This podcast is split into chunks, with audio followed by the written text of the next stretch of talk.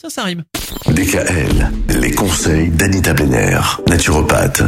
Anita, nous allons consacrer toute cette semaine qui démarre au diabète. Et j'imagine qu'il y a pas mal de choses à dire sur le diabète. Commençons par le début. Oui. Le Ah. diabète, ça commence comment? Ben, ça commence sans qu'on ne remarque rien. On profite de la vie, on mange avec plaisir, sans trop se soucier ni du sucre, ni du gras, ni du sel, qui sont désormais nichés partout.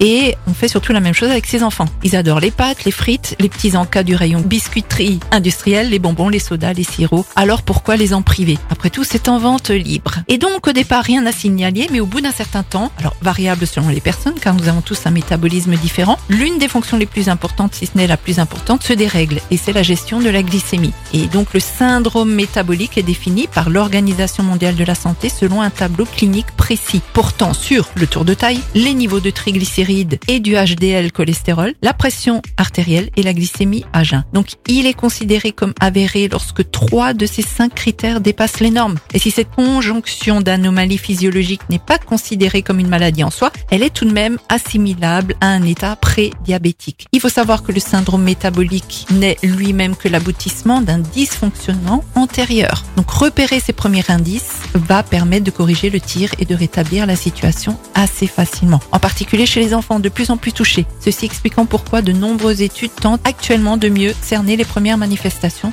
du syndrome métabolique pédiatrique. On estime d'ailleurs à 700 000 le nombre de diabétiques qui s'ignorent rien qu'en France. Ah oui, quand même. Voilà. énorme. Il est donc important de connaître un tant soit peu le sujet et, si l'on a le moindre doute et passé 40 ans, de faire tester sa glycémie à jeun une fois tous les deux ans minimum. hein. Donc euh, vraiment, euh, il y a une bien insignifiante contrainte en regard des conséquences potentielles du diabète, car ne croyez surtout pas que grâce aux progrès médicaux, vous vivrez confortablement avec la maladie.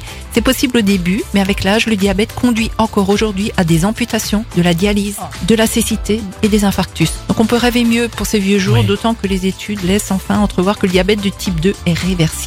Bon, bah ça c'est plutôt une bonne nouvelle. En tout cas, grâce à vous, on va en connaître un petit peu plus sur ce sujet. Demain, on va chercher à savoir justement quels sont les signes qui doivent alerter. Retrouvez l'ensemble des conseils de DKL sur notre site internet et l'ensemble des plateformes de podcast.